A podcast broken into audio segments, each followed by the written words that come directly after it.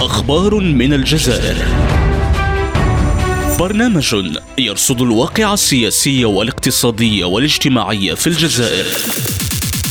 أخبار من الجزائر. يوميا يوميا مع جيهان مرشيد على ريم راديو. أهلا بكم. ما زالت الصحف الجزائرية تولي مزيدا من الاهتمام لسقوط ضحايا بسبب أحاد غاز الكربون.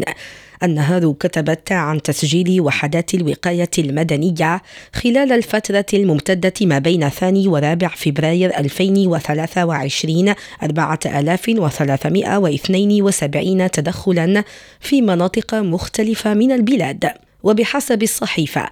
تم تسجيل أربع وفيات نتيجة الاختناق بغاز أحادي الكربون في كل من ولايات جارت غليزان ميلا وتيباسا كما لقيت امرأة حتفها اختناقا بالغاز المذكور. الصحيفة الجزائرية خلصت إلى أن غاز أحادي أكسيد الكربون يواصل حصد مزيد من الضحايا.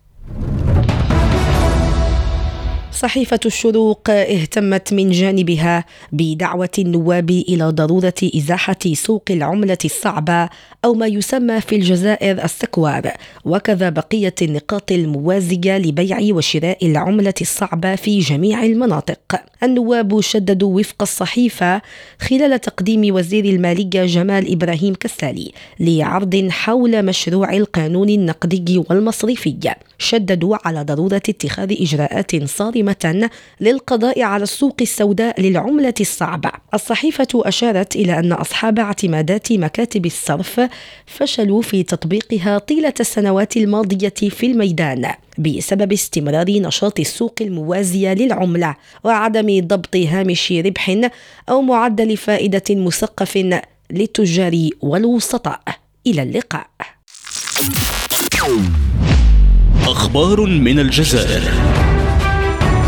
برنامج يرصد الواقع السياسي والاقتصادي والاجتماعي في الجزائر أخبار من الجزائر يوميا يوميا مع جيهان مرشيد على ريم راديو.